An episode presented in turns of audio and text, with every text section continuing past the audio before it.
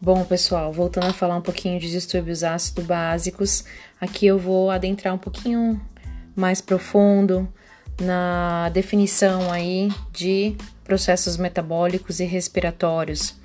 Se eu tenho um processo de acidose, seja ela metabólica ou respiratória, o pH vai se encontrar então em níveis inferiores a 7.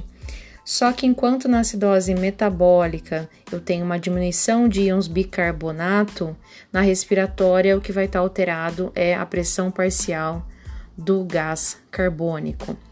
Já quando eu falo de alcalose, seja ela metabólica ou respiratória, o pH vai se encontrar em níveis acima de 7. Mas enquanto na alcalose metabólica eu tenho um aumento do íon bicarbonato, na alcalose respiratória eu tenho uma diminuição da pressão parcial do gás carbônico.